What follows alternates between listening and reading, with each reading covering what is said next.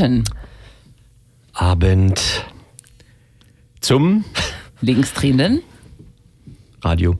Mhm. Punkt. eurem führenden polizeikritischen Magazin.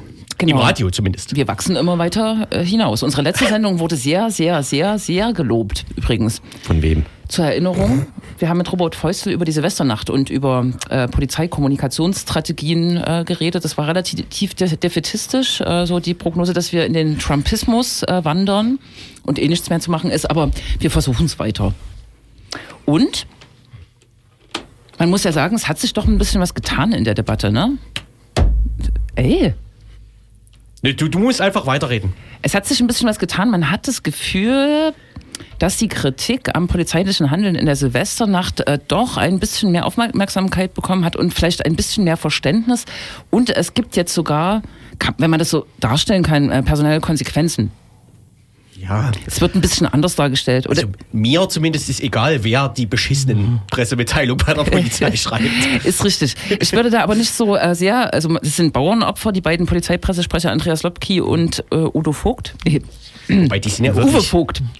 Sind ja nicht mal Bauernopfer. Der eine wird in den Ruhestand versetzt. Na ja. Wo- Wobei er eh in einem halben Jahr in Rente gegangen wäre und der andere wird hochdelegiert quasi. Wohin wird er delegiert? Der leitet jetzt die gesamte Öffentlichkeitsarbeit der Polizei Ach Leipzig. so. Also er bleibt der Chef der jetzt neuen Pressesprecherin Sylvain, habe ich vergessen, Nachname. Genau. Also rein, äh, rein vom Status her, wie das so bei Beamten ja ist mit dem Status. Aber er darf nicht mehr selber die Pressemitteilung schreiben. Er darf nur noch drauf gucken. Uns bleibt krasse Lyrik erspart. Das kann man vielleicht festhalten. Und äh, U, U, U, U, Uwe Vogt äh, wird noch äh, einen Einsatz zum EU-China-Gipfel, glaube ich, mit ähm, Ach, gestalten. stimmt, ja, gestalten Ja, wenn er das überhaupt noch einfach kann. woanders jetzt. Naja, aber es, äh, es gab eine Veränderung und ich würde das jetzt einfach mal unter einen Teil Mini-Erfolg verbuchen. So ein bisschen wie ein Schultereingeständnis wirkt es trotzdem, oder? Egal. Können wir ja kurz abstimmen. Wollen wir abstimmen? Wirkt wie ein Schuldeingeständnis? Ich würde, das- also ich würde für Ja, würde ich meine. So rein für die Propaganda kann man das zumindest verbasteln, oder? Äh, Entschuldigung. Es war ja auch schlechte Propaganda. politische Ne? Die haben ja das wirklich auch gar nicht begründet. Auf Nachfrage, glaube ich, der lokalen Zeitungen wurde dann gesagt, dazu dürfen wir nichts sagen. Da müssen Sie die Polizeidirektion fragen. Und die Polizeidirektion hat gesagt, dazu sagen wir nichts. Das ist halt auch ein bisschen dünn. Jetzt so als ne, Erklärung. Wirkt gar nicht so professionell wie die Kampagne, die sie zu Silvester gefahren haben. Richtig. Und es ist auch so, dass inzwischen, ich weiß nicht, ob das äh, Strategie ist, äh, sich der Oberbürgermeister dieser Stadt äh, ganz anders geäußert hat als äh, unmittelbar nach Silvester. Da hat er von Terror und Terrorismus gesprochen. Ich glaube, als einer der ersten mit Michael Kretschmer. Und vor einer Woche ist ein Interview mit ihm im Kreuzer. Kreuzer, ein Vorabdruck eines längeren Interviews. Ähm, äh, publiziert worden, wo er doch schon einfordert, dass man die Polizei kritisieren dürfen muss. Ja, ja, klar. Das haben wir ja auch gesagt. Das sind Ne? ja alles keine Engel oder so ähnlich, erinnere ich mich, ne? Ja. Ja, aber hat wirklich auch Jung den Begriff Terrorismus Ja, verwandt im, ja, Verein, ja, im Zusammenhang ja, mit ja, ja. Silvester? Und vor vier, über Also vier, im vier Jahren. mit Baukränen, ja. Nee, nee, er hat das nach Silvester gesagt in, in einer MDR-Kamera, glaube ich. Also Okay. das ist bestimmt auch so ein impulsiver Blub oder irgendwas gewesen. Und man kann, also ich würde natürlich auch immer sagen, den Kreuzer lesen halt bestimmte Wählerschichten auch nicht. Ne? Also vielleicht, also nee, egal, das können wir ja gleich noch besprechen, weil wir werden heute das Thema OBM-Wahl in, die, in den Fokus rücken. Richtig. Ist ja bald.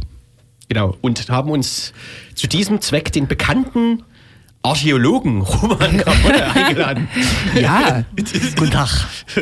Richtig. Der du aber heute nicht als Archäologe sprichst. Kann ich auch. Obwohl du natürlich äh, viel gräbst äh, in deiner reichlichen Tagesfreizeit vermutlich als Archäologe, ne? Ähm, und zwar in no, sämtlichen Pressepublikationen. Statistik, Statistiken auch, ne? Das sind so ein ne? archäologisches. Hat ja sonst kein Hobby. Na, OBM Wahlkampfwatch ist schon auch kann zum Hobby werden. Ja. richtig. schick. Ein weiteres Thema, was äh, so ein bisschen auch an die Silvesterdebatte und Polizei anknüpft, ist eine Demonstration, die morgen stattfinden wird. Eine Demonstration, ähm, die gegen das Verbot äh, des, der Medienplattform äh, links unten in die Media äh, sich morgen aussprechen wird. Äh, es wird schon, es, seit so einer geraumer Woche werden die Pferde schon, schon wieder scheu gemacht und äh, vor Gewalt und äh, Ausbrüchen gewarnt, weil es natürlich auch entsprechende Publikationen gab auf äh, die Indie-Media.org, das äh, Portal, was noch verblieben ist. Wir werden jetzt, wir, wir werden das Thema auch nochmal aufgreifen, aber nicht äh, wie die Polizei oder die Stadt, äh, sondern werden ein bisschen historisch auch gucken, wo kommt dieses Ding her? Dieses indemedia.org. Wo wollte es hin? Was ist wollte es daraus hin? geworden? Ja. Wo ist der Restwert? Und was ist eigentlich der Unterschied zu links unten? Ne? Also Leute ja, sagen mir auch heute, links unten hat weniger harte Moderationskriterien. Ja, ja. Ja, ist so? Äh, naja, kann man jetzt ja nicht mehr beantworten, weil ist ja weg, aber Naja, ich meine, wenn, wenn, wenn man auf indymedia.org jetzt guckt, de indymedia.org, da stehen ja auch relativ harte Sachen drauf, ne? Sicher. Also frage ich mich nach den Moderationskriterien. Aber das können wir ja nachher verhandeln. Ich glaube, das hat was mit diesem Open Posting zu tun, was wir vermutlich nachher mal behandeln. Behandeln. Ne? Im, Unterricht. Teilweise. Äh, apropos Ausbrüche, äh, morgen, es gab drei Ausbrüche aus dem Abschiebeknast in äh, Dresden. Das ähm, ist auch ganz interessant. Ja, ja. Ich glaube, es ist eine der, der unhollywoodesk-kesten Ausbrüche, wie man sich vorstellen kann. Vier Leute sind auf dem Hof, äh, schnacken mit den äh, WärterInnen und dann rennen drei los. Und das war's. Und, und die Landesdirektion, Stand eine Tür offen oder was? Nee, die sind einfach über den Zaun geklettert. Ach so. die Landesdirektion, die sich in einer Pressekonferenz am Montag den Fragen der Journalisten stellte, mein, meinte einfach, wir dachten, der Zaun ist nicht hoch genug. Zack. Wir dachten, der Zaun ist hoch genug. Der ist ho- hoch genug, genau. Hm? Außerdem hatte der Zaun, da, da gefällt mir deutsche Behördensprache wieder sehr, aber ich habe es jetzt vergessen, eine sogenannte über, Übersteigsicherung. Übersteigsicher, äh, ja genau. Und die war wohl aber nicht sicher genug. Die war nicht sicher genug. Verrückt. Was auch interessant ist, dass der Ausbruch ist nicht strafbar, ne? Das ist äh, Gilt das auch für den Abschiebeknast? Weil es ist ja kein Knast, ne? In dem Sinne, es ist ja eine Aufschiebe, äh, eine Abschiebeverwahranstalt. sowas, ne? Und trotzdem. Also in der Sprache der Behörden jetzt, das ist nicht unsere Sprache, ne? Wir sagen Abschiebeknast, weil, de, also de facto ist es Er ein Knast. funktioniert so, genau. Mhm. Es gibt einen Hofgang, es gibt Einschluss, es gibt reglementierte Ja. Kommunikation, äh, Assietten-Essen, ähm, reglementierte Besuche, Videoüberwachung, also die ganze Chose. Und also der Ausbruch aus dem regulären Gefängnis ist nicht strafbar. Das geht irgendwie auf den humanistischen Geist der Väter des Grund, des Rechts zurück oder so. Ja, Wegen des äh, Freiheitsdranges, des generellen Freiheitsdranges des Menschen. Aber ob das jetzt bei einem Abschiebe Verwahr Anstaltsunterbringungsgebäude auch so ist, das Ist es nicht. Es ist nicht strafbar. Es auch nicht strafbar. Nein, es ist, es ist nicht strafbar. Das Herrlich, ist, na, ein Glück. Das mussten die auch einräumen in dieser Pressekonferenz, oder? Äh, Ich habe gestern übrigens aus einer Asiette gegessen. Was heißt das jetzt für mich? Na, du hast es aber wahrscheinlich selbst gewählt gemacht und die Leute in dem Knast können sich nicht aussuchen, was sie essen, sondern kriegen das verabreicht. Das, da gehe ich mit. Und ähm, vielleicht noch ein letzter Punkt zu Dresden, weil das äh, fiel so ein bisschen zeitlich in, ineinander. Es gab in Dresden eine Hausbesetzung und es gibt in Dresden überhaupt eine sehr interessante Hausbesetzerinnenbewegung, die jetzt mit einer zweiten Hausbesetzung von sich reden gemacht hat. Äh, Menschen, die sich Tierkostüme an, anziehen. Wirklich, das ist eigentlich ganz niedlich. Manche würden sagen, das sind Hippies, aber es ist wirklich äh, cool. Und die haben, ähm, ich glaube, vier Tage lang, fünf Tage lang ein Haus in der Neustadt, in der Königsbrücker äh, Straße in Besitz genommen gehabt, sind dann leider vom SEK doch geräumt worden, weil die ähm, Besitzende, ich habe vergessen, wie sie heißt, eine Immobiliengruppe dann doch Anzeige gestellt hat. Aber ähm, wie ich mir bericht- berichten lassen habe, äh, hat es viele Sympathien gewonnen. Es sind auch ältere Leute vorbeigekommen, die erzählt haben, was früher in den Häusern war. Also eigentlich eine ganz ähm, eine Aktion, die doch viele Sympathien, glaube ich, ähm, da in der Wohnbevölkerung drumherum erheischen konnte. Was ne? aber sicher am Markennamen liegt, es ist einfach schön, wenn man äh, mitteilen Ja. kann, wir haben das ehemalige Putzi-Gelände besetzt. Das, richtig. da ist natürlich viel Sympathie schon da. Naja, aber auch der, Dentalkomplex klingt schon schlimmer. Ich denke aber trotzdem, ich will jetzt keine Strategiedebatte führen, aber der, das, äh, das, ähm, die Ästhetik und das Auftreten der Leute und die Kommunikation, die haben sehr viel kommuniziert, ein Konzept äh, in die Öffentlichkeit gebracht, unterscheidet sich schon von so, ich sage jetzt mal so eher militant angehauchten, wir packen die Steine auf den, aufs Dach äh, Geschichten. Ne? Also ich denke, die, die machen das ganz schlau dort. Hm? Zack, Punkt. Bevor wir uns hier ins Plaudern, Ja, äh, machen wir mal Werbung nein, und kommen dann, ins Plaudern. kommen dann ins Plaudern. plaudern. Ich muss erst mal irgendwas anklicken, weil das ist hier mit Urheberrecht gar nicht so einfach zu finden. Nee. Also ohne, äh, also mit was? Na?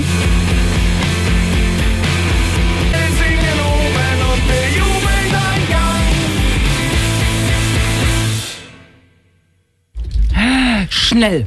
Das ging schnell, was? Wir mussten noch diverse Fragen für uns beantworten. Zur musikalischen Ausgestaltung der Sendung. Interessant. Hm? Interessant. In einer Woche und zwei Tagen ist es soweit, es wird äh, gewählt in Leipzig. Also bei mir persönlich ist es so ein bisschen untergegangen unter den ganzen ähm, aufgeregten Debatten äh, nach Silvester, aber seit äh, Jahresbeginn hängen Plakate im, im Stadtgebiet. Verschiedene Parteien ähm, tragen ihre äh, Personenkörper zu, zu, zu Markte, sagt man. Ja, ja, so sagt man. Vor allem Und- sagt man Personenkörper. Es wird gemeinhin so ein bisschen ähm, ähm, so gesettet, äh, dass es diesmal auch darum gehen könnte, dass der SPD-Amtsinhaber Burkhard Jung ähm, von einer konservativen Seite sozusagen ernsthaft bedroht werden könnte.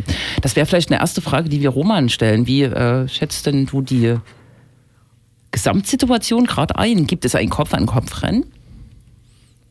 Na, das Problem oder Kopf-an-Kopf-Rennen äh, in dem ersten Wahlgang, der eben am 2.2., am nächsten Sonntag ist, treten ja acht Leute an und die verteilen erstmal so bunt ihre Stimmen aufeinander.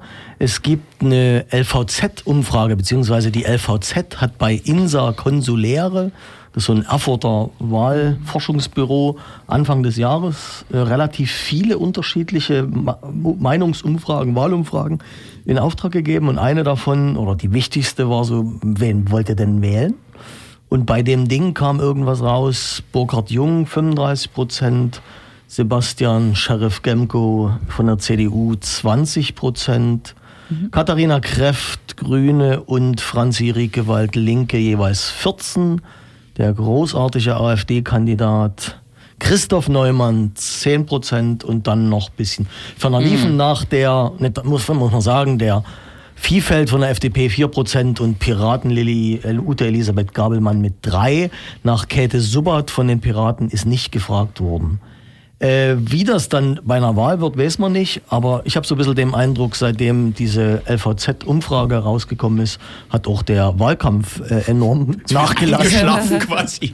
Ja. Und alle rechnen irgendwie, oder die meisten rechnen damit, dass das jung wird. Ich glaube, so ganz ausgemacht ist das nicht. Also hundertprozentig ist es nicht, aber sieht irgendwie schon danach aus. Äh, genau, es gibt dann sozusagen, wer in dem ersten Wahlgang müsste der die Kandidatin über 50 Prozent der Stimmen kriegen, um sofort Oberbürgermeisterin oder Oberbürgermeister zu werden. Das wird aller Voraussicht nach nicht passieren. Es gibt dann einen Monat später, am 1.3., einen zweiten Wahlgang, bei dem anders als woanders, wo es wirklich Stichwahlen zwischen dem ersten und zweitplatzierten oder der sind, äh, in Sachsen alle wieder antreten können. Und vermutlich werden da auch die meisten wieder antreten oder irgendwie mindestens die Hälfte. Insofern ist es keine glatte Stichwahl. Ich glaube, das Wesentliche ist die Wahlbeteiligung. Also da- die entscheidet dieses Jahr, wer hier Oberbürgermeister wird. Oder Oberbürgermeisterin. Traditionell ist die Wahlbeteiligung bei OBM-Wahlen eher Sehr mittel schlecht. bis schlecht, ne? Eher extrem mau und die wird im zweiten Wahlgang äh, nicht besser. Äh, Eher schlechter sogar, ne? Nee, eben, die wird Schlechter. eher nochmal schlechter, 30 Prozent oder so. Das kann dieses Ja. Jahr ein bisschen besser werden, aber äh, muss man sehen. Und die ist vor allen Dingen bei- also bei den Altersgruppen extrem unterschiedlich. Das ist krass. So Junge gehen nur noch zu 25 Prozent zu einer OBM-Wahl, während so äh, das gesetzte Alter äh, um die 60 doch etwas wahltreuer ist. Und ich glaube, das kann irgendwie ein, das kann einen Einfluss haben, weil äh, anders als vielleicht die Wahlentscheidung, das nochmal irgendwie, äh, das wird vermutlich wichtig. Also wenn ihr jung seid und nicht äh, und so weiter wählen wollt, dann geht doch vor allen Dingen im zweiten Wahlgang hin, macht euer Kreuzel oder nutzt die Möglichkeit der Briefwahl. Der zweite Wahlgang ist der wichtigere, auch wenn da weniger Leute gehen. Wobei traditionell, Entschuldigung, Nein, mach mal. im zweiten Wahlgang ja auch mehrere KandidatInnen immer zurückziehen, ne? Naja, das ist, nie immer so. Bisher ist hier, hat meistens nur die FDP zurückgezogen. Wurde denn in Leipzig in äh, den letzten Jahren, an die man sich erinnern kann, überhaupt mal jemand im ersten Wahlgang gewählt? Ja, ja, ja, ja, ja. ja. Diese, also Tiefensee und äh, die wurden meistens im ersten Wahlgang gewählt. Also halbe, halbe, die Hälfte würde ich mindestens schätzen. Echt? Ich meine, ähm, bei der letzten Wahl äh, ist Burkhard Jung tatsächlich mit 20 Prozent Wahlbeteiligung oder so äh, im, im zweiten Wahlgang. Also, nee, äh, die 30. 30. Um die 30. Immerhin 30, ne? Noch weit unter den Kommunalwahlen. Das ist Die wird dieses Jahr wahrscheinlich ein kleines bisschen mehr werden, weil es aufgeladener ist und es mit Gemco schon irgendwie einen Herausforderer gibt, der, glaube ich, ein bisschen stärker als Polizeihorst Wawczynski vor sieben Jahren ist. Aber so ganz klar ist es nicht.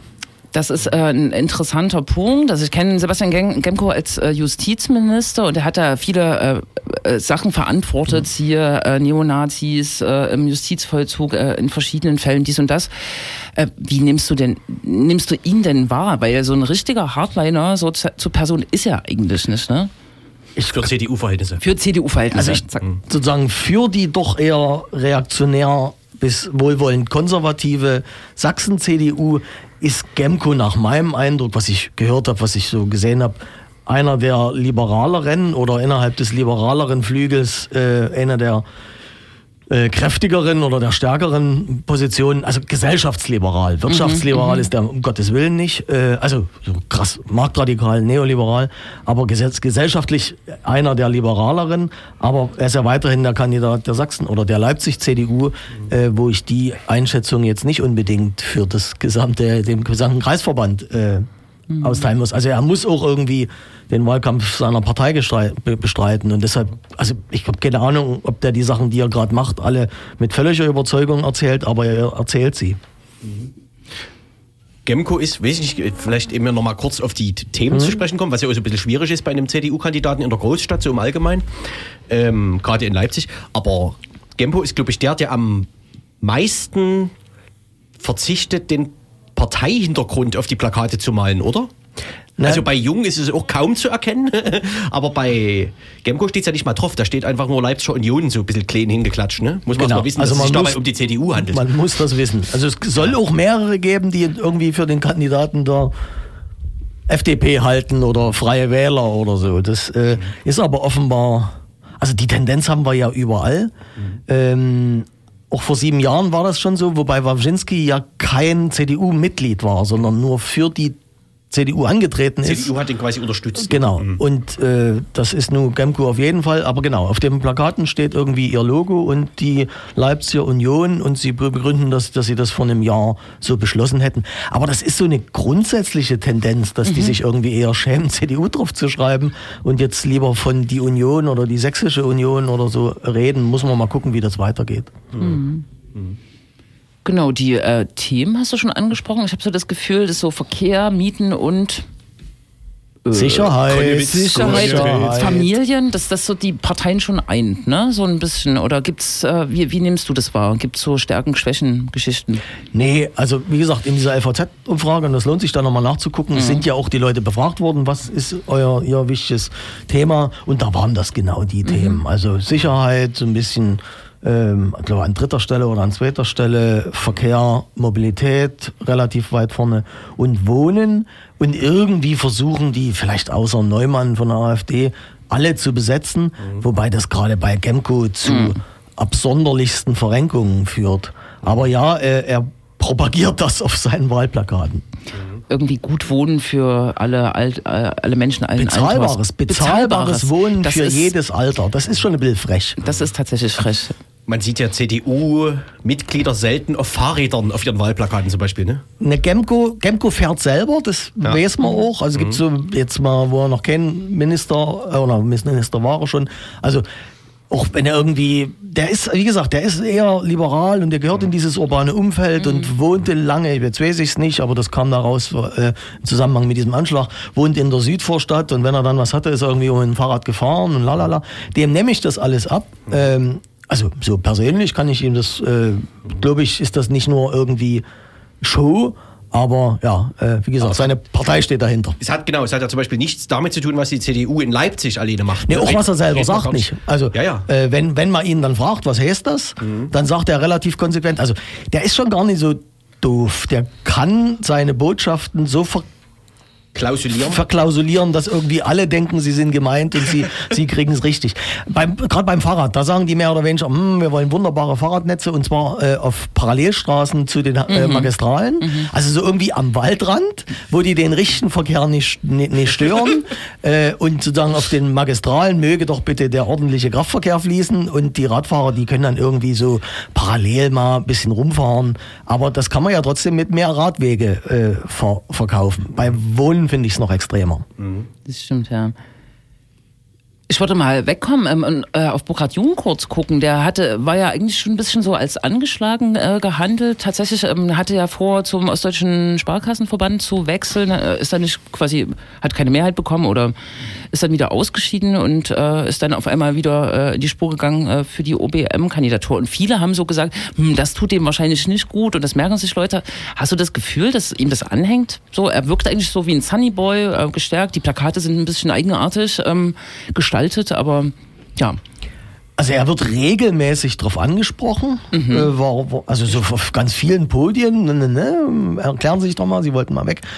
Und er hat irgendwie eine Begründung, die ich irgendwie nachvollziehen kann. Also äh, ich, das klingt okay. Und ich glaube, es gibt irgendwie so ein, also es gibt ja immer so einen Amtsbonus. Und wenn man sich also ohne ihn jetzt äh, unbedingt äh, aufrufen, oder es ist kein Aufruf, ihn unbedingt zu wählen, das kann jeder machen oder jede, wie, wie sie will. Aber er ist unter den Kandidatinnen, ich glaube sogar einschließlich Gemco, schon der mit dem so auf Podien und so weiter so souveränst, mit dem souveränsten Auftreten. Also der ist 14 Jahre im Amt, der weiß, wie der Hase läuft, der äh, hat das eingeübt bis zum Get-No, wem er welche Botschaften verkünden muss. Also der ist schon, wenn ich da so ein bisschen unsicher bin und irgendwie nach, nach Eindruck entscheide, dann glaube ich, ist das kein schlechter Kandidat. Also das, ich weiß nicht, ob Ihnen das wirklich so nachhängt. Offenbar in den Umfragen ja nicht.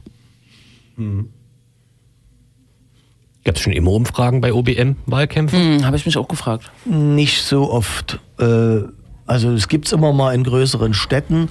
Es kommt ein bisschen drauf an, was die Lokalpostille äh, sozusagen gerade noch sonst zu berichten hat. Also das hat ja die LVZ in Auftrag gegeben und die haben ja noch viel mehr in Auftrag gegeben und die haben dann fast eine Woche von diesen Umfragen äh, immer auf äh, sozusagen auf der Titelseite und einseitig auf der Lokalseite gelebt. Also ähm, ja, gibt's nicht immer, gibt's aber bei großen Städten oft. Und es ist halt ein- oder immer mal. Und Leipzig ist natürlich jetzt nicht irgendwie Ottendorf-Ukrilla. Also das ist schon eine Wahl, die nicht ganz irrelevant ist. Auch vor dem Hintergrund, genau, was machen die Grünen, was passiert in München, was passiert in Hamburg bei den OBM-Wahlen. Da will man es schon irgendwie vorher, äh, also zumindest so eine Idee davon haben, was da passiert. Und da bezahlt man halt auf äh, Umfragen. Du hast schon äh, gesagt, nachdem das auch so war, oder die Wahlbeteiligung sagt das ja, dass äh, dieser Posten des Oberbürgermeisters oder Oberbürgermeisterin ähm, oder dass die- das Wahlverhalten da ähm, bei den Altersgruppen sehr verschieden ist und gerade Junge da nicht so in der Spur sind. Es gibt ja jetzt auch so bestimmte alternative Milieus, ähm, für die das nicht so wichtig ist, aber äh, die äh, Wagenplätze kann man jetzt zum Beispiel erwähnen, ne, die vor dem Hintergrund ähm, einer drohenden ähm, äh, eines drohenden Wechsels äh, von SPD zu, zu CDU, glaube ich, schon ähm, jetzt entschlossener sind oder bewusster haben, warum sie eigentlich wählen gehen sollten. Wa- Was denkst du, warum ist es so unbeliebt oder warum ist es so uninteressant für bestimmte oder vielleicht auch jüngere Leute, dieses OBM? Das ist, Amt. OBM ist in erster Linie eine repräsentative Funktion. Natürlich ist er sozusagen der Chef der gesamten Verwaltung und hat auch Richtlinienkompetenz und kann auch in, oder die OBM und kann auch so ein paar Sachen bestimmen, aber letztendlich die wesentlichen Entscheidungen bestimmt der Stadtrat und ein OBM oder eine OBM hat es dann mehr oder weniger durchzusetzen und umzusetzen. Also ich denke so im, im Alltag wissen die wenigsten, was eigentlich sozusagen die Entscheidungsfelder und die reale Macht eines oder einer Oberbürgermeisterin ist. Und also ich, selbst in, in dem Wahlkampf wird das jetzt so oft so, so eher, eher noch überbetont. Also so, ich kann das alles regeln. Da bin ich auch skeptisch, dass die alle ihre Wahlversprechen so einhalten können, wie sie sie jetzt, wie sie jetzt verkünden. Ja, das wäre auch spannend. Also tatsächlich, wenn man das Szenario hätte, Sebastian Gemko übernimmt das OBM-Amt äh, und hat einen Stadtrat mit einer rot-rot-grünen Mehrheit äh, vor sich. Ne? Also solche Situationen gab es, glaube ich, zum Beispiel in Borna mit einer linken Oberbürgermeisterin, die einen Stadtrat gegen sich hatte und ähm, das lähmt dann tatsächlich schon so ein bisschen. Krass sieht man das halt ja in Dresden. Also äh, als es auch noch eine rot-rot-grüne Mehrheit gab vor der letzten Wahl, aber Hilbert, FDP, schon Oberbürgermeister war. ähm, und also vielleicht können sie das, die können nicht, sich nicht unbedingt den äh, Beschlüssen des Stadtrats verweigern, aber wie schnell man das jetzt umsetzt und ob man sich für eine bestimmte Umsetzung vielleicht immer drei, vier Jahre Zeit lässt, das liegt dann trotzdem in der Macht äh, eines oder einer Oberbürgermeisterin. Und Hilbert wäre dann auch wieder so ein Beispiel eines äh, Bürgermeisters einer eher größeren Stadt, der, glaube ich, auch immer auf sein Signier der Partei wohlweislich äh, verpasst hat. Ich glaube tatsächlich, viele Dresdner hätten auf Nachfrage gar nicht sagen können, äh, welcher Partei er angehört. Ja, ja. Ja. Wobei- CDU bestimmt. FDP-Bürgermeister in Sachsen irgendwie gar nicht so selten sind. Ne? Also ich kann, Mügeln hatte zum Beispiel auch einen FDP-Bürgermeister und es gibt noch so eine Handvoll. Ne? Ja, aber Mügeln und Dresden ist ja dann doch. Das ist ein kleiner Unterschied, stimmt. Ja, auch freie Wähler ist sowas. Also, Ja. also man muss nochmal, teilweise hat man es ja schon gesagt, OBM-Wahlen sind Person Personenwahlen. Also das natürlich spielt die Parteihintergrund und das Programm der Partei eine gewisse Rolle, aber im Wesentlichen wählt man dort Menschen, wo man denkt, dass die für irgendwas stehen und vielleicht auch irgendeine Altersgruppe oder irgendwie Gender haben, dem man sich zugehörig äh, fühlt oder irgendwas. Also die Wahlentscheidungen sind nicht immer nur äh, nach Programm. Ähm, in äh, Umfeldern von mir wurde stark diskutiert und auch kritisiert, äh, warum das denn die äh, Mitte-Links-Parteien ähm, diesmal nicht geschafft haben, einen eigenen äh, oder einen gemeinsamen Kandidaten, Kandidatin aufzustellen, also Rot-Rot-Grün, auch stärker abgehoben von den Parteien. Fändest du so ein Modell für so eine Stadt für Leipzig gut? Müssten halt alle mitziehen, ne? müssten alle mitziehen, glaube ich nicht, dass das so schnell funktioniert. Und hier war es, also in dem Setting war es ausgeschlossen. Es war völlig klar, also, also 130-prozentig, dass Burkhard Jung hier nochmal antreten wird. Also das war überhaupt keine andere Option. Und in dem Fall, es war klar, dass sozusagen die Grünen und die Linken jeweils nochmal eine Kandidatin aufstellen. Ich kann mich auch, also so richtig kann ich mich an keinen Fall. Es wäre eher die Frage, und, aber selbst das glaube ich nicht, ob jemand von denen im zweiten Wahlgang zurück, äh, also nicht nochmal antritt. Das gibt's, da laufen Gerüchte um, äh, wird man sehen müssen. Besonders wahrscheinlich schätze ich das nicht ein. Na, ich weiß nicht, äh, ich, äh, mich würde noch die AfD interessieren. Also die verfolge ich gar nicht. Man sieht den Neumann hier und da in bestimmten Stadtteilen irgendwie rumhängen. Du meinst das Plakat? Ja, was macht der für eine Figur? Und gibt es denn, also ein Szenario in meinem Kopf war auch irgendwann, wenn es jetzt wirklich eng wird äh, zwischen CDU und SPD, also Kandidaten jeweils, äh, wird die AfD sich für die CDU aussprechen, zum Beispiel? Halte ich für wenig wahrscheinlich. Also erstmal zu der Person Neumann, der spielt zu Recht keine Rolle. Also, Weil, also wer den mal erlebt hat, das ist äh, durchaus amüsant. So ein alter DDR-Grenzer, der dann irgendwie zum Bundesgrenzschutz gewechselt ist, da unglaublich stolz noch drauf ist und momentan eine Relocation-Agentur äh, ähm, sozusagen, der ist selbstständig mit einer Relocation-Agentur, der hilft vor allen Dingen Osteuropäerinnen und Osteuropäerinnen bei der Einwanderung nach Deutschland. Aha. Der hat also da in seiner Zeit relativ viel, der erzählt auch immer, war in Bulgarien und Rumänien und Weißrussland und Russland und so weiter unterwegs, hat da gute Kontakte hin und so weiter. Wenn man den erlebt, also eher so, man hat so ein bisschen das Gefühl, da ist jemand 1987 eingefroren worden mit all seinen Ordnungsvorstellungen und Vorstellungen von Stadtpolitik und jetzt wieder aufgetaut und der spult das ab. Das ist schon interessant. So, er freut sich über die groß, großartigen Brachen, die Leipzig nach der Bombardierung hatte und wie schön weiter Wohnungspolitik und Verkehrspolitik betreiben können und träumt von Ringen und, und also ja, völlig, völlig abgefahren seine Wähler werden ihn trotzdem wählen. Ähm, wenn es dazu kä- käme, äh, ich glaube nicht, dass er zurückzieht. Und ähm, das hat, also die meisten von den AfD-Leuten werden dann nicht Gemco wählen. Äh, die gehen, bleiben dann einfach zu Hause. Also sollte es dazu kommen.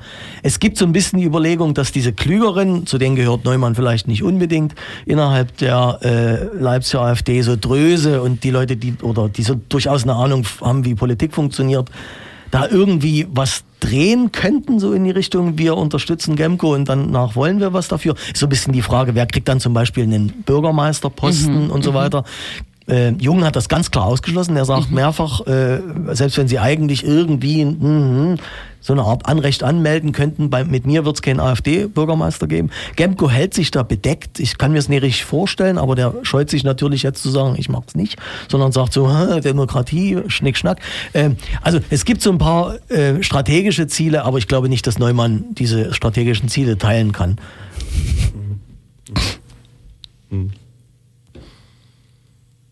Ich darf ich noch, ich, die Ja. ganze Zeit will ich noch so nach ähm, so Bitte. Zum, zum Themenfeld Bitte. Wohnungspolitik ähm, und dem Genossen Burkhard Jung und seinen Verstrickungen mit der Wohnungswirtschaft. Ich will, vielleicht, du kannst ja auch als exponierter äh, Fan der Wohnungspolitik in Leipzig, was fällt dir dazu ein?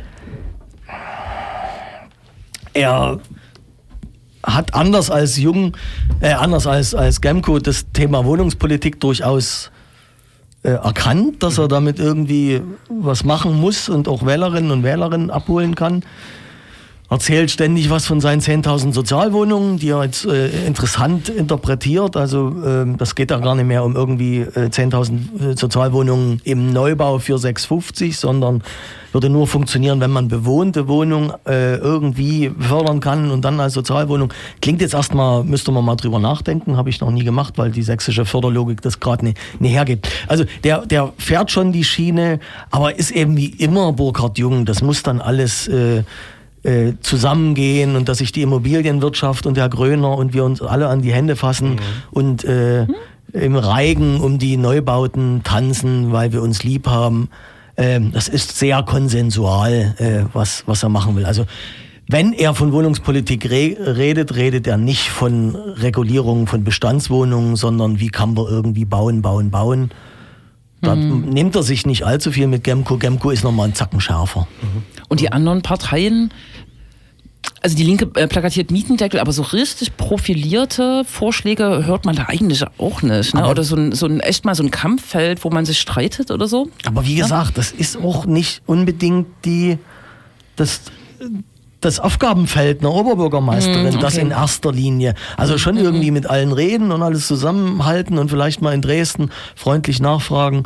Und da war ja Jung durchaus beteiligt, da wir sind Kenia-Verhandlungen, äh, dass man ein bisschen mehr ab, Geld abfällt vom Land.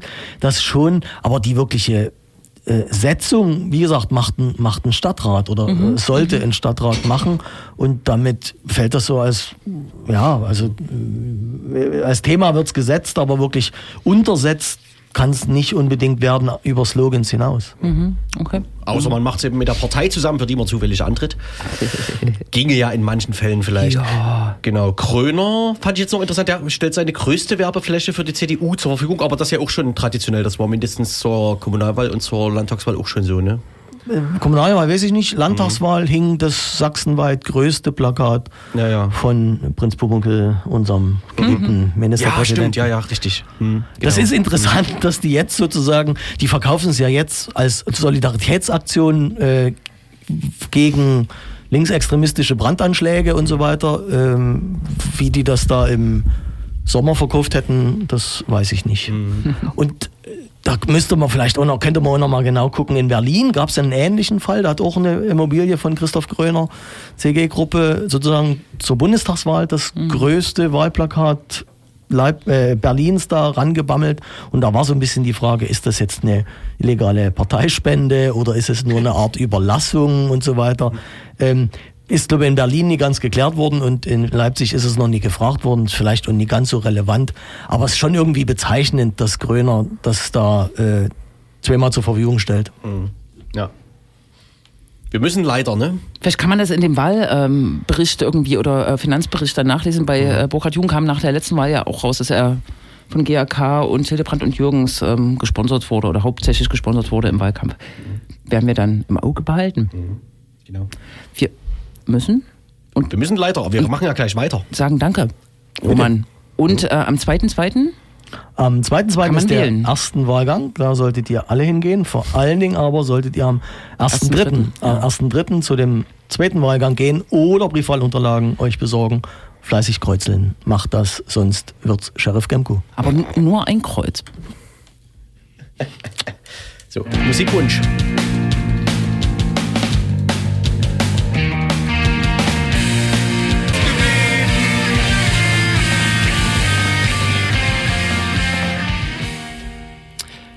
Kommando Marlies war das, eine ähm, zu Unrecht nicht sehr beachtete Band. Ich finde, man kann sie äh, mehr beachten, aber das ist ein anderes Thema.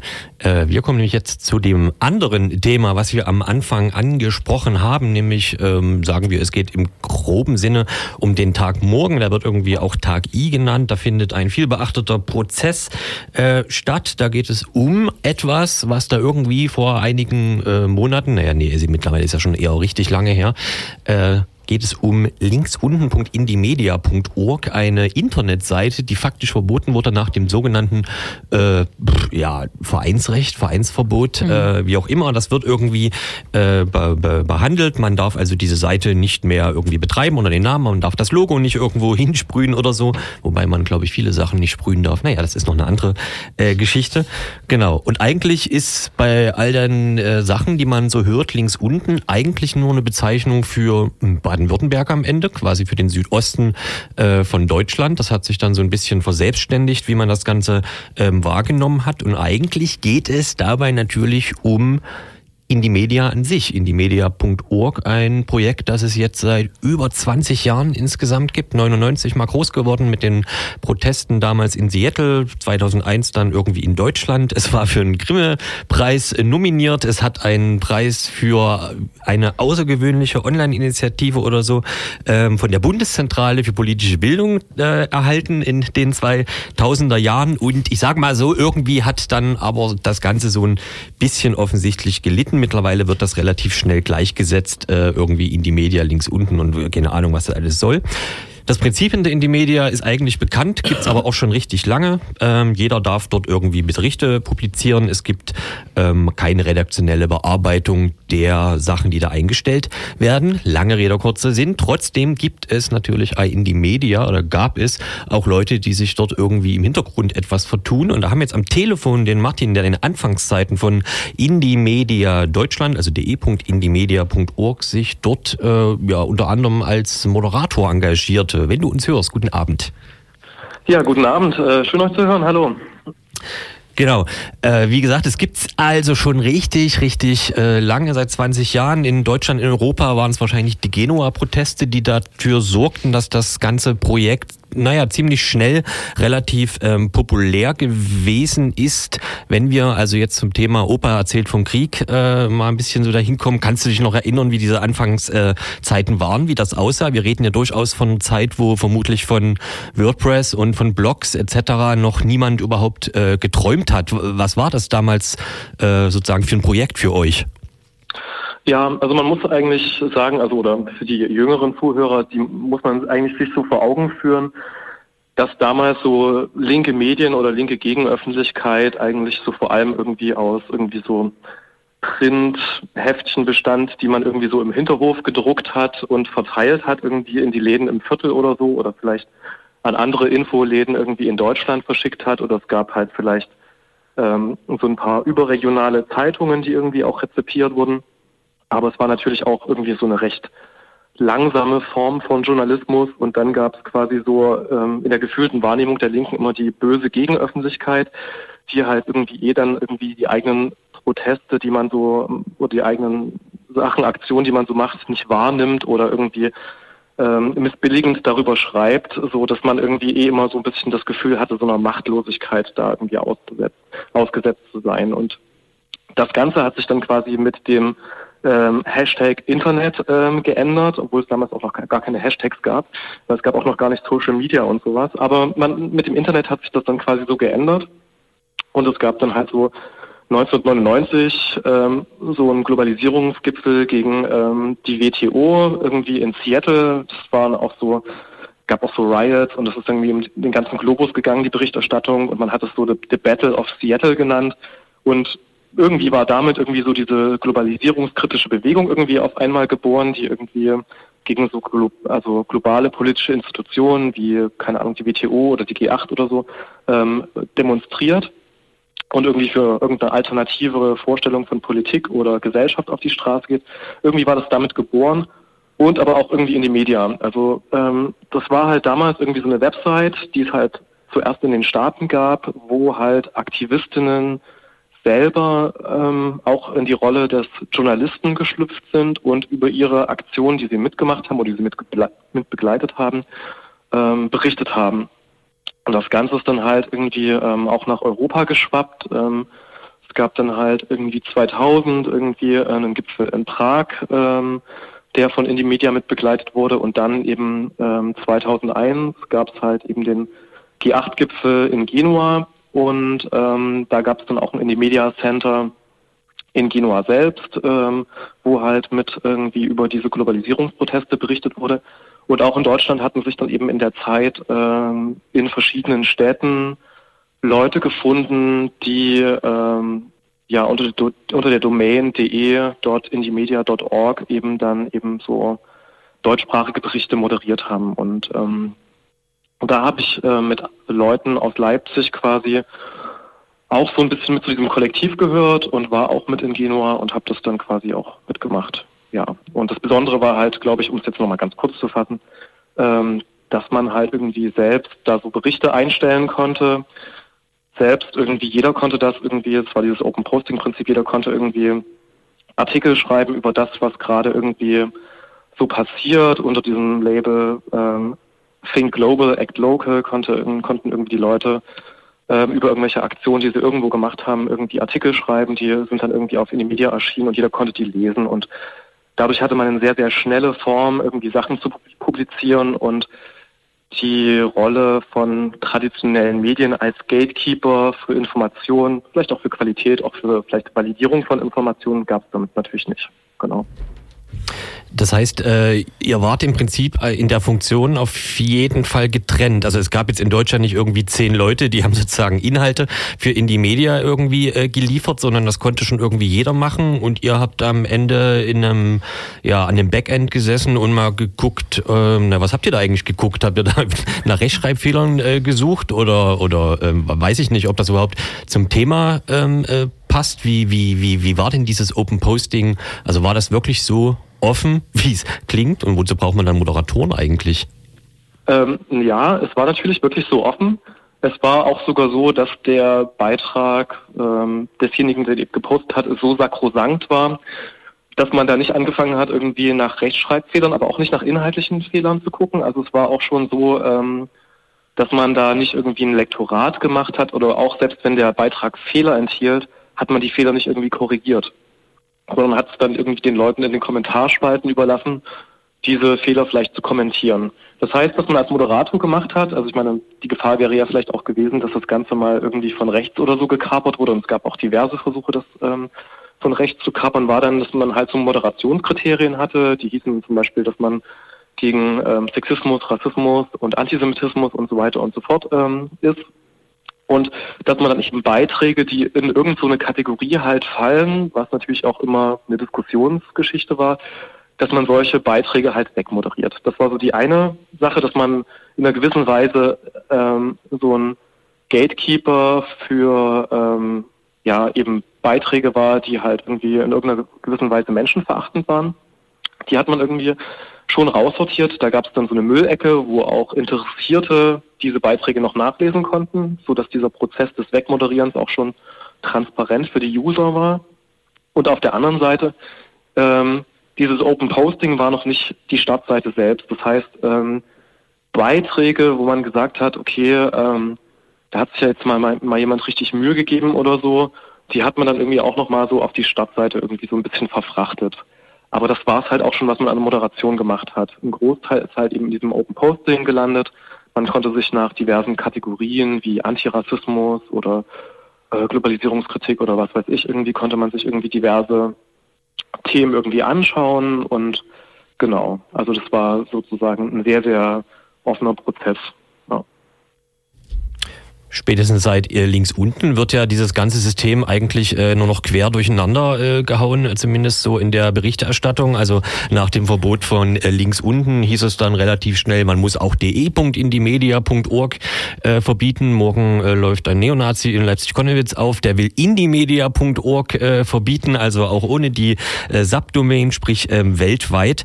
Kannst du äh, dazu kurz sagen, inwiefern das überhaupt aus dem Konzept von Indimedia her äh, noch äh, Sinn ergibt? Also wie funktioniert das mit diesen ganzen äh, Subdomains und äh, was passiert, wenn man, wie sich das wahrscheinlich Herr Poggenburg vorstellt, da an einem Server den Stecker zieht? Passiert da was?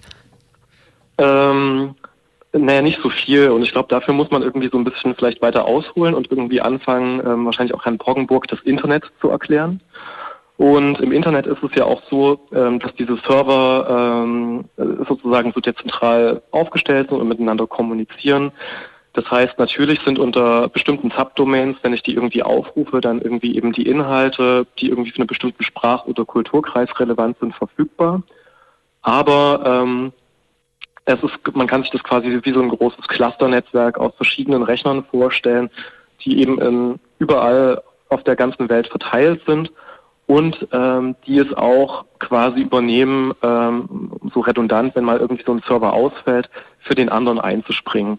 Das heißt, man kann gar nicht irgendwie so sagen, wenn ich jetzt irgendwie nach Baden-Württemberg fahre ne, und ähm, dann sage, hier, ich komme hier mit einem Durchsuchungsbefehl und jetzt ähm, ziehen wir euch mal den Stecker raus und ähm, verbieten das Ganze mal, dann ist irgendwie, ähm, also diese ganzen also es ist ja nicht sozusagen dann eben alles in Baden-Württemberg gespeichert, was irgendwie auf links unten oder so ist, ne, sondern sozusagen das kann auch redundant irgendwie vorgehalten werden und dadurch ist das nicht so richtig zeitgemäß. So äh, dieser Gedanke, einfach irgendwie zu sagen, ich verbiete das jetzt hier mal an der Stelle. Ja. Dazu kann man ja sagen, dass links unten jetzt als Archiv gerade wieder äh, aktiviert ist. Ne? Es scheint nicht so, als ob irgendwie da groß Inhalte verloren gegangen äh, sind durch diese ganze Geschichte. Aber jetzt ist es halt natürlich Read-Only. Ne? Genau. Ja, genau. Äh, um das auch mal zu schärfen, hallo Martin. Ähm, äh, in, äh, links unten hat sich ja 2008, 2009, glaube ich, ähm, man sagt so abgespalten, aber kannst du vielleicht noch mal beschreiben, was dieses, äh, was, was auch der, die Unterschiede sind ähm, links unten so und die in die, in die Media.org? Ach, das ist so ein bisschen schwierig, weil es schon so ein bisschen so zu einer Zeit war, wo ich irgendwie in, mit Indie Media gar nicht mehr so viel zu tun hatte. Ähm, ich kann es nur so irgendwie so rekapitulieren, wie ich damals verstanden habe, aber es mag auch wirklich falsch sein. Ähm, dass es halt einerseits ähm, sowieso bei Indie Media dieses Konzept war, ähm, es muss nicht quasi so einen nationalen Raum geben, in dem ähm, irgendwie so ein ähm, Indie-Media Subdomain ist. Also zum Beispiel in den USA gibt es irgendwie so, keine Ahnung, 50 oder 60 Indie-Media Centers und Indie-Media Subdomains für diversesten Bundesstaaten und alles. Also es ist auch möglich, keine Ahnung, in Deutschland auch so, keine Ahnung, für die diversesten Räume irgendwie ähm, solche Sachen aufzumachen. Ähm, und dann bei links unten war es halt noch mal ein bisschen mehr so, dass es halt vielleicht irgendwie noch so eine äh, mehr, ja, keine Ahnung, vielleicht linkere irgendwie Ausrichtung oder linkspolitischere Ausrichtung irgendwie gab, als es so irgendwie so um global, also in dem deutschen Media irgendwie so war. Aber wie gesagt, da bin ich irgendwie gar nicht mehr so ähm, firm, irgendwie diese Zusammenhänge zu haben ist auch schon so lange her. ja. Ähm, kannst du, hat das denn vielleicht äh, für dich Gründe gehabt, warum du damals weggegangen bist? Also ich finde ja insgesamt hat ja in die Media relativ an in Deutschland meinetwegen oder in Europa, ich weiß es nicht genau, an Bedeutung verloren. Links unten hat den Ganzen dann nochmal so einen interessanten Push gegeben, dass man zumindest wieder über in die Media als Beifang, äh, sage ich mal, diskutiert. Aber äh, gab es für dich einen spezifischen Grund, dass du irgendwann sozusagen äh, raus bist? Was weiß ich, hat sich einfach überlebt? Gab es bessere Tools oder etc.?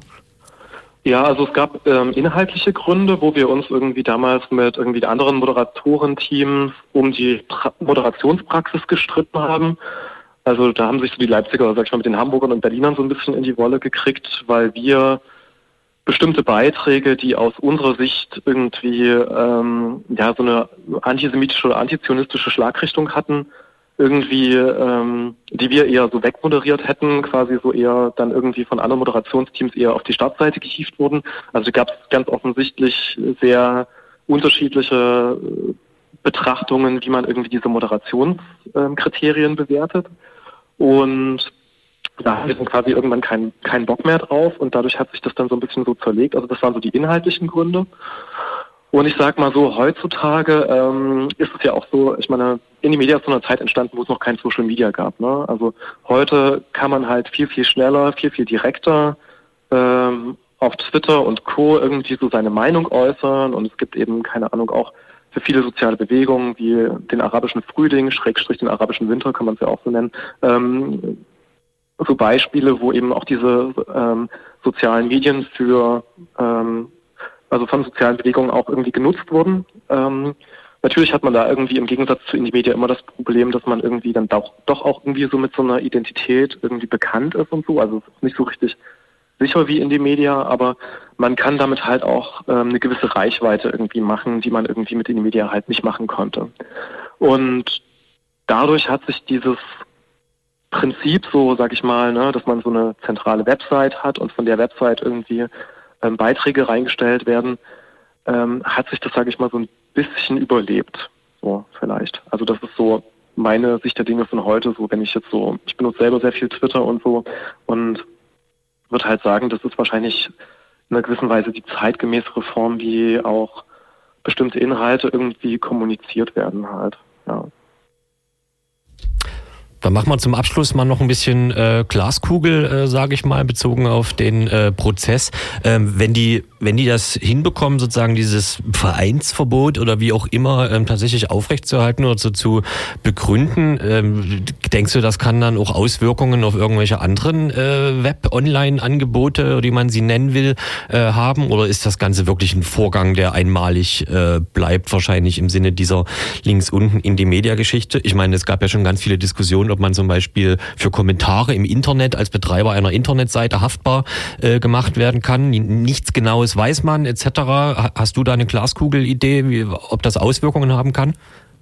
Naja, eigentlich ähm, wurde dafür, glaube ich, sogar mal dieses ähm, Telekommunikations- und Mediengesetz damals auch, glaube ich, sogar novelliert, dass man gesagt hat, okay, so ein Betreiber irgendeiner Website, ähm, gerade wenn da andere Leute Inhalte draufstellen, ist jetzt eben nicht inhaltlich oder juristisch für jeden einzelnen Beitrag da verantwortlich, aber kann halt vielleicht in die Pflicht genommen werden von den Behörden, wenn da gesagt wird, hier dieser eine Beitrag verletzt jetzt irgendwie ähm, den und also vielleicht den und den äh, das und das Gesetz oder so, dann ähm, ist derjenige da irgendwie verpflichtet, ihn runterzunehmen. Also sowas gibt es ja schon irgendwie als Gesetzesgrundlage, aber man kann eigentlich nicht ähm, so tun, als ob jetzt irgendwie gerade für so eine offene Plattform, als ob irgendwie der Betreiber die Möglichkeit hat, irgendwie für jeden Kommentar zur Verfügung zu stehen. Weil, also angenommen, sowas würde Rechtspraxis werden, dann würden ja soziale Netzwerke an sich gar nicht mehr funktionieren. So, also dann müssten Facebook und so allein gerade was da an ähm, nicht gesetzeskonformen Sachen so ähm, abgesondert wird, müssten ja irgendwie von heute auf morgen dicht machen. Von daher ist das Ganze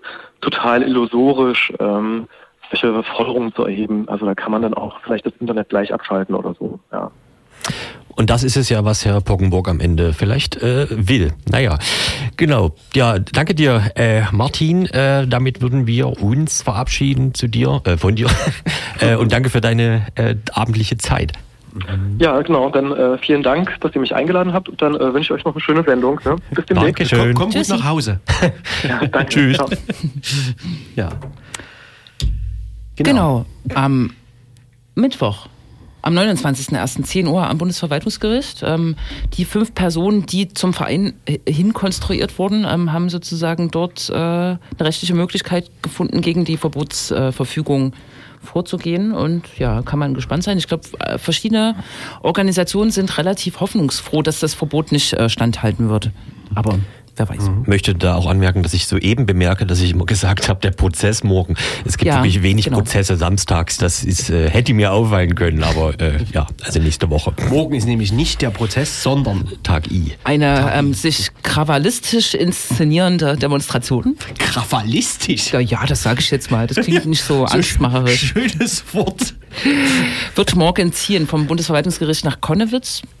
Warum auch immer. Ähm, und da Dinge kundtun. Ne? Genau. 17 Uhr. Und parallel hat mal äh, wieder der sachsen-anhaltinische, nicht mehr AfD-Abgeordnete, aber dafür mittlerweile ohne, sagen wir, Berührungsängste, die überhaupt noch übrig sind, ähm, in dieser Weise sich mal wieder in Konnewitz angekündigt und will, wie gesagt, äh, oh Gott, ab wann? Auch 17 Uhr? was, ne? Genau, 17 Uhr. möchte für ein Indie-Media-Verbot, also indiemedia.org vor dem Linksnet äh, streiten. Auch das ist ja, Bekannte Wo die weltweite Redaktion Zentrale. sitzt. nein, die bekannte Serverfarm Die Linksnet. Serverfarm, ja, stimmt. Das ist auch gut. Mhm. Genau, wenn man nämlich im Linksnet alle Stecker rauszieht, dann Dann ist alles kaputt, wo linke Inhalte publiziert Internet, sind. Ja, ja. By the way. The Internet is a little tiny box located in the Linksnet. So ist das. Und auch am 29. wird es eine Kundgebung geben, die äh, den Prozess begleitet, wo man vorbeikommen kann, vielleicht Infos abholen kann ähm, und Solidaritätsbekundungen anhorchen kann am Bundesverwaltungsgericht. Richtig. That's it. Ne? Wer äh, Lust hat, kann auch nächste Woche Landtagstv gucken. Am Mittwoch gibt es zwei aktuelle Debatten, die sich äh, um Konnewitz äh, äh, dreht. Die eine wird sich um Konnewitz und Silvester drehen, von der CDU beantragt. Spricht der Wissenschaftsminister? Mal gucken. Die zweite äh, ist von der AfD beantragt und wird sich um das Thema Advent, Advent, ein Bude brennt drehen. Ach, das wird alles herrlich, ja. Das wird herrlich. Nacheinander. Wo Mhm. empfängt man den Landtagstv? www. Sachsen.de. Lang- Landtagstv. Landtag.sachsen.de. Ja, ja. Äh, Vielleicht genau, Leute, die es noch nie versucht haben, seien gewarnt. Also die Darreichungsform des LandtagstVs ist schwierig. Vor allem für Leute, die sozusagen Internet, Gewohnt sind. modernes Internet gewohnt sind. Es erinnert vielleicht an 2001 und Ja. so. Das fiel mir erst noch ein, das war auch die Zeit, wo das ganze Videozeug losging. Ne? Bevor es YouTube gab, gab es dann solche Sachen wie AK Krag, weil Ja. auf einmal sogenannte Mini-DV-Kameras erschwinglich äh, wurden und die Leute einfach angefangen haben, unabhängig Dokumentarfilme und so äh, zu drehen. AK Krag, äh, weiß ich zumindest noch. Der Sächsische. Landtag hat die Technik von damals aufgegriffen Ja, ja, das und bietet jetzt auf Grundlage dieser Technik Richtig. einen Livestream an. Ja, ja, ja. ist auch gut. Dann ist das ja so, wie sagt man, ähm, Nutzbarmachung von, alten, von alter Technik, dass sie nicht, äh, genau, Ressourcen schon. Von Indymedia zum Landtagstv. Richtig. AKK. Okay. Wir grüßen alle Leute aus Mügeln zum Beispiel, äh, die heute zuhören mussten Okay. und gehen in die In den, wie heißt lang verdiente In den entspannten Teil über. Richtig, genau, so machen wir's, ne? Ziehen uns aufs Sofa zurück. Ne? Richtig. Danke Roman, Danke, Roman. Hallo, UFO. danke Ufo. Für das Überziehen dürfen. Und wie ist das? In zwei Wochen hören wir uns nochmal? Ja, Dann könnte es eine Verschiebung oder ein. vielleicht. Man, man weiß mal, im Prinzip Das weiß man noch nicht. jetzt noch nicht zu Zumal, viel gesagt, versprechen. Was wir ankündigen, ja eh nie eintrifft. Das ist richtig. richtig. Sehr Gut. gut. Na dann. Tschüss. Tschüssi. Tschüss. Vielen Dank an das Linkstränende Radio. Ihr hört Radio Blau. Die nächsten zwei Stunden die Dub Night Radioshow. Und wir haben ein neues DJ-Team aufgetan, haben sozusagen jetzt auch ein zweites Hauptstadtstudio.